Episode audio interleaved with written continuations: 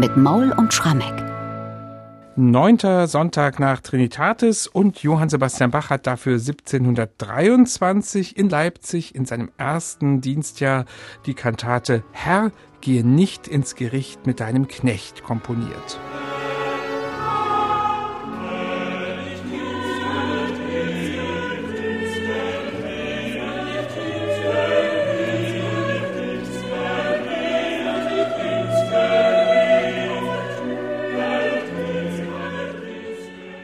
Schwere, ernste Klänge, die das Thema der Kantate hier gleich im Eingangschor vom ersten Takt an ganz deutlich machen. Der schuldbeladene Mensch, der steht also hier im Mittelpunkt des Stückes.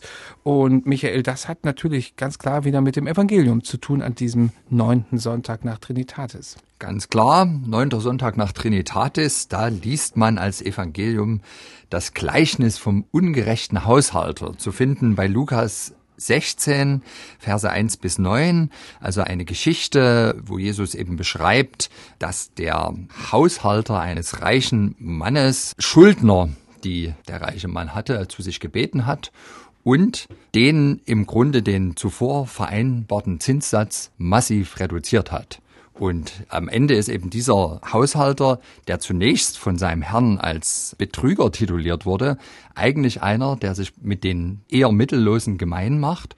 Und dieses Gleichnis endet dann mit den Worten von Jesus, macht euch Freunde mit dem ungerechten Mammon, damit, wenn er zu Ende geht, sie euch aufnehmen in den ewigen Hütten.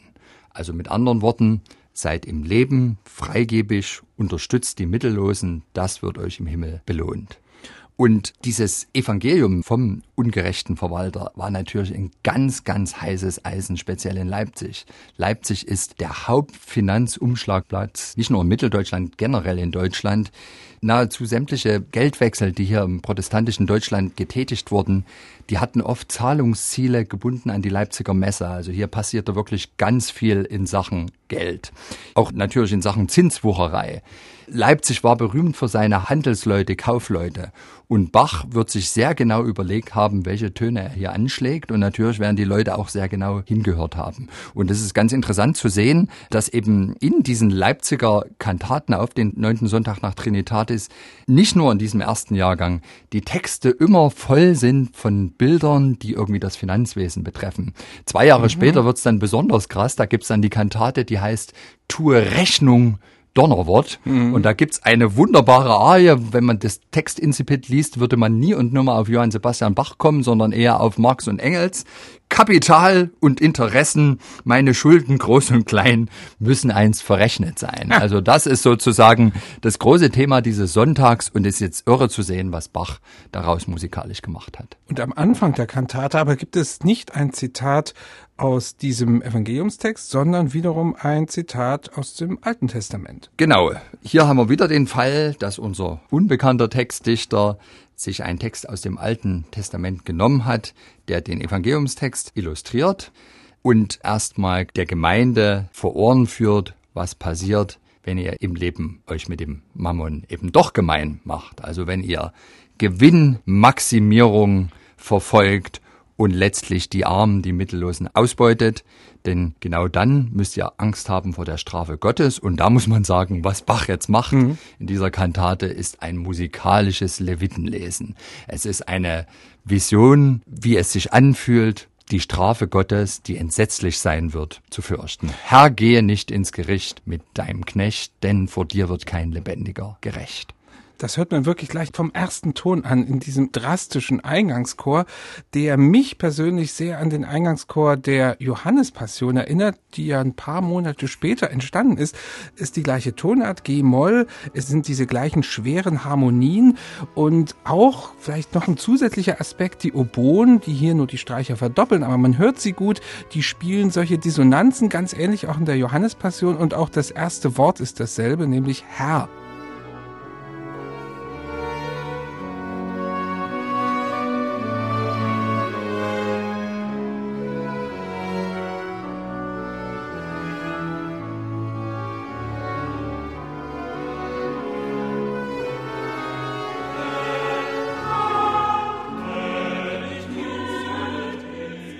An Kunsthaftigkeit steht dieser Eingangschor demjenigen der Johannespassion kaum entgegen. Also dieses vierfache Herr, dadurch, dass dieses Thema, was da dem Anfangsteil des Chors relevant ist, eng geführt in allen vier Stimmen kommt, hat man den Eindruck, aus allen Ecken ruft es Herr, Herr, Herr. Und es ist natürlich nicht ein einzelnes Individuum, sondern wir alle Menschen, wir müssen ja Angst haben vor der Strafe Gottes. Und diese Reibung, die da entstehen durch diese Dissonanzen, das wirkt wirklich wie Herr, unser Herrscher aus der Johannespassion, gebe ich dir vollkommen recht. Und generell ist dieser Chor, anders als die Johannespassion, wieder so ein typisches Beispiel für eine Form von Eingangschor, die Bach in seinem ersten Jahr als Thomas Kantor sehr häufig gewählt hat und die, wie ich finde, glaube ich, ganz klar dadurch zu erklären ist, dass der Bach ja ursprünglich als Organist sozialisiert war. Ja. Also seine ersten Posten waren die eines Organisten und natürlich die wichtigste musikalische Gattung, die ein Organist im Gottesdienst zu spielen hat, ist Präludium und Fuge. Also ein freies Orgelwerk,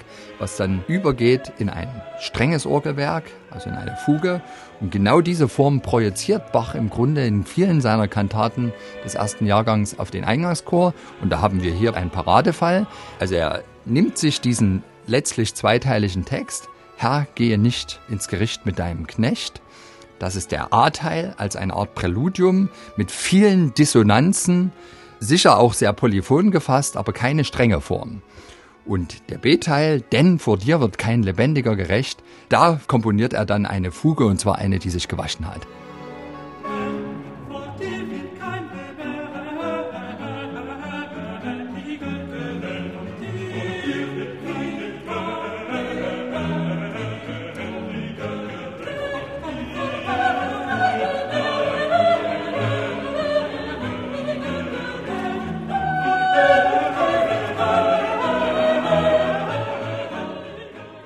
Ganz bohrendes Thema.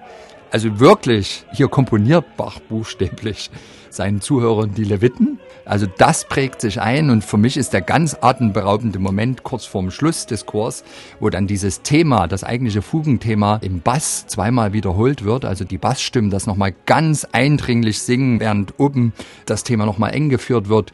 Großartiger musikalischer Höhepunkt. Also überhaupt muss ich sagen, ich glaube, dieser Eingangschor ist für mich einer der ganz besonderen Höhepunkte des ersten Jahrgangs als Thomas Kantor.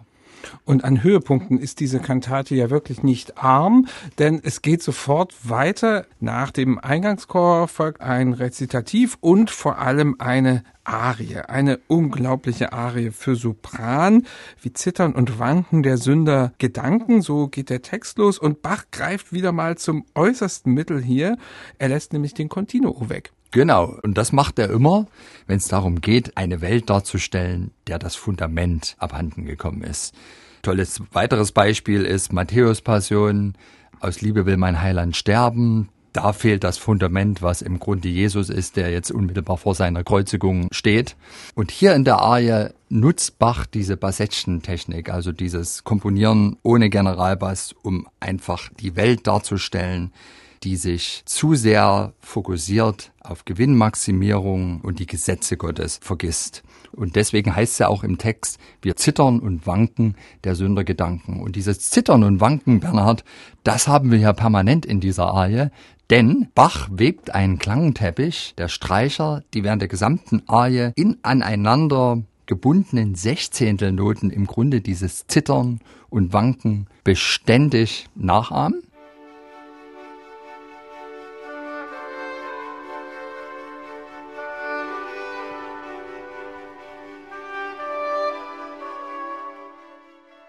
Also das ist die Grundierung und darüber zaubern Sopran und Oboe eine Art Duett auf diesen Text. Wir zittern und wanken der Sünder Gedanken, der eigentlich unglaublich schön wirkt. Ja, mal verschlingen die beiden ineinander, mal imitieren sie sich gegenseitig und es ist eine Musik von Schönheit, aber zugleich auch großer Traurigkeit grundiert die ganze Zeit von diesem permanenten Zittern und Wanken.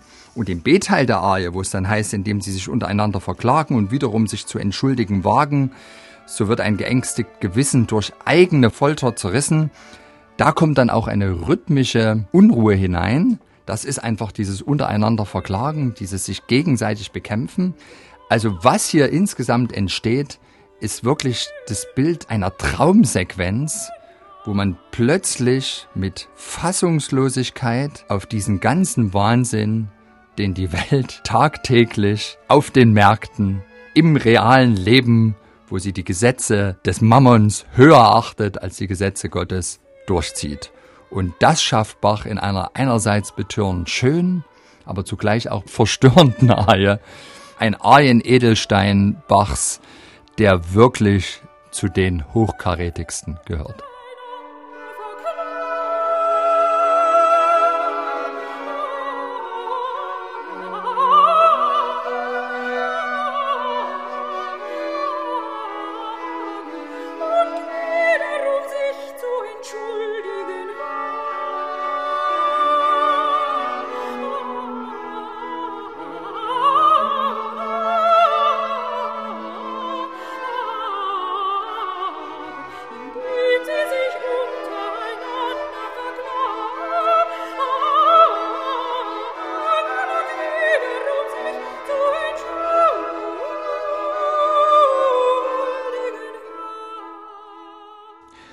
Ganz haltlos ist hier der Sopran zu hören in dieser Arie wie Zittern und Wanken. Und unmittelbar danach ändert Bach aber den musikalischen Ausdruck in einem Accompagnato-Rezitativ, das also von Streichern begleitet wird. Und da kommt es zu dieser Metapher von diesem Schuldschein. Den kennen wir ja schon ein bisschen aus dem Evangelium. Genau, also es ist ja diese schöne Metapher, dass wir durch unsere Sünden ja auch einen gut gefüllten Schuldschein haben. Und den haben wir vor allem Jesus gegenüber, weil Jesus ja durch seinen Kreuzestod hat er uns ja von unseren Sünden erlöst und er hat ja damit auch diesen besagten Schuldschein, den wir bei ihm haben, zerrissen. Und das ist jetzt auch nochmal das Thema, was in diesem Accompagnato rezitativ vorgetragen wird. In einem sehr eindrucksvollen, musikalisch dichten Accompagnato, was eben auch harmonisch erstmal sehr düster beginnt in G-Moll, aber es wird dann nochmal dieser Kreuzestod und die Tatsache, dass eben Jesus durch seinen Tod am Kreuz uns von unseren Sünden, aber eben auch vom Schuldschein mhm. erlöst hat, dahingegen musikalisch von Bach illustriert. Das Ganze endet in einem S-Dur. Also es versöhnt uns alle, nachdem ja die Kantate erstmal mit einem gewaltigen Leviten komponieren begonnen hat. Ja, und jetzt kommt's. Und nach diesem Accompagnato kommt ja. eine Arie, die wir beide, glaube ich, sehr mögen. Ich liebe sie. Ja. Also erstmal, es ist eine Tanzarie. Der Text lautet, kann ich nur Jesu mir zum Freunde machen, so gilt der Mammon nichts bei mir. Klare Aussage. Ich, ganz klar. Klare Aussage. Ich finde kein Vergnügen hier bei dieser eitlen Welt und irdischen Sachen. Also wirklich das Fazit des Ganzen. Sei Teilhaber am Reich Gottes und diene im Leben nicht dem Mammon, sondern tatsächlich dem Reich Gottes, kümmere dich um die Armen, teile deinen Besitz. Das hat jetzt diese Person, die das hier vorträgt, vollkommen verinnerlicht. In der Form eines Tanzsatzes, eine Art Gavotte, die wir da hören. Ganz, ganz fröhlich geht das dazu. Und dennoch finde ich diese musikalische Illustration, die Bach hintergründig liefert, ganz erstaunlich. Also wir haben vordergründig diesen Tanzsatz, der Tenor singt sehr gemächlich, schön, begleitet von einem Horn. Aber im Hintergrund hören wir ein munteres Rauschen der Violin in 32. Noten, permanent, ganz schwer. Und meines Erachtens ist es das musikalische Mittel, das Bach wählt, um zu zeigen, naja, dennoch, bei allen Vorsätzen, die wir jetzt haben, das Geld regiert die Welt. Es blinkert, es blitzt auf den Märkten hier in Leipzig bei der Messe. Und wir können jetzt uns mal alle versuchen zu vergegenwärtigen, Geld ist nicht alles. Und es ist auch gut, wenn wir ein bisschen was mit den Armen teilen, aber am Ende wird es wohl doch auch so weitergehen. Und ganz ehrlich, auch Bach war ja letztlich ein Nutznießer von all diesen großen Geldmitteln, die speziell hier in Leipzig, dieser reichen Handelsstadt, vorhanden waren. Die Thomasschule war zwar eine städtische Schule, sie basierte aber im Kern auf Stiftung die Leipziger im 16., 17. und frühen 18. Jahrhundert immer wieder gemacht hatten, große Geldbeträge, die sie der Schule hinterlassen hatten. Und natürlich musste dieser Rubel weiterrollen, um letztlich das Ganze zu ermöglichen, inklusive Bachs eigener Kirchenmusik. Also jetzt hören wir mal, wie Bach hier das Geld klimpern lässt in den Violinen. So gilt der Mammon nichts, so gilt der Mammon nichts, so gilt der Mammon nichts nichts bei mir.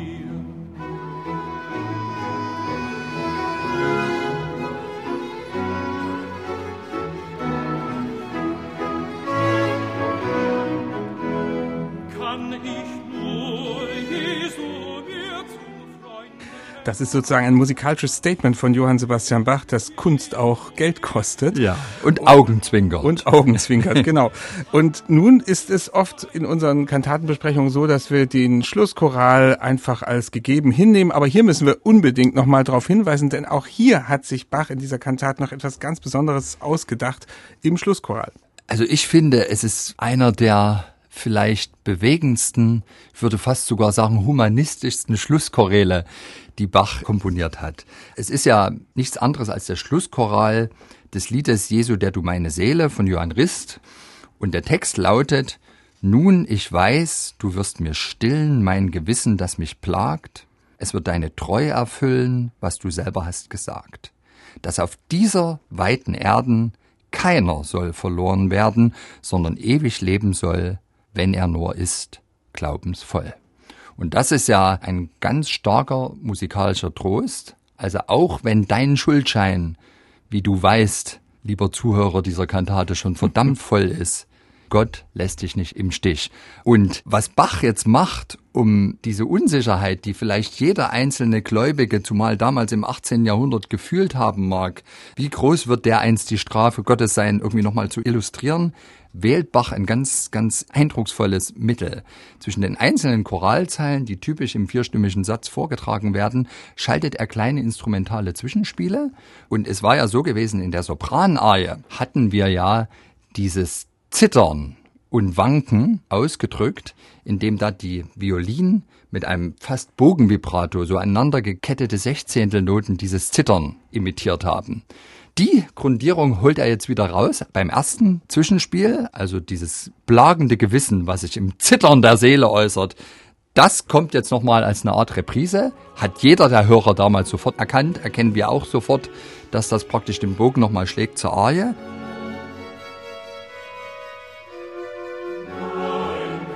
Dann kommt der nächste Zweizeiler. Es wird deine Treue erfüllen, was du selber hast gesagt. Jetzt wandelt sich dieses Zittern plötzlich in solche zwölf Achtelgruppen. Also der Rhythmus wird etwas gefälliger.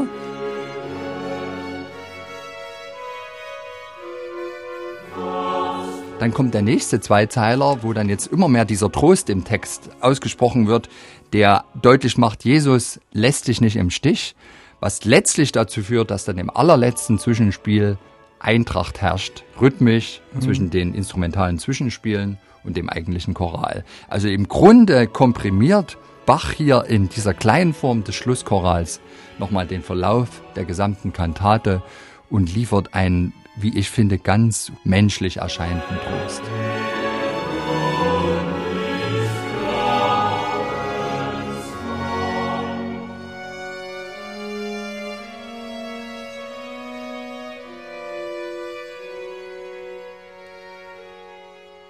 Ja, Michael, ich will wirklich sagen, Herr, gehe nicht ins Gericht mit deinem Knecht, eine Wahnsinnskantate. Und ich weiß nicht, ob wir das schon mal gesagt haben in den letzten 48 Folgen dieses Podcastes, weil es so ein Wechselbad der Gefühle, der Extreme gibt, ein Meisterstück. Siehst du es auch so, dass diese Kantate wirklich eine Ausnahmekantate ist in diesem ersten Leipziger Jahrgang von Bach? Muss ich dir vollkommen zustimmen? Überhaupt, das werden wir dann am nächsten Sonntag merken, ist so diese Zeit, 9., 10., 11. Sonntag nach Trinitatis, da war Bach verdammt gut drauf. Und ich glaube aber auch, wegen des Evangeliumstextes, um den es hier geht, und wie ich eingangs sagte, der ein ganz heißes Eisen in Leipzig, der großen Kauf- und Handelsstadt war, da wusste er vielleicht oder ahnte er vielleicht auch, dass die vielen Kauf- und Handelsleute besonders aufmerksam hingehört haben und wollte deswegen, glaube ich, im Besonderen nochmal zeigen, dass er hier in der Lage ist, den Ton zu treffen. Einerseits musikalisch die Leviten zu lesen, andererseits die Leute auch miteinander zu versöhnen.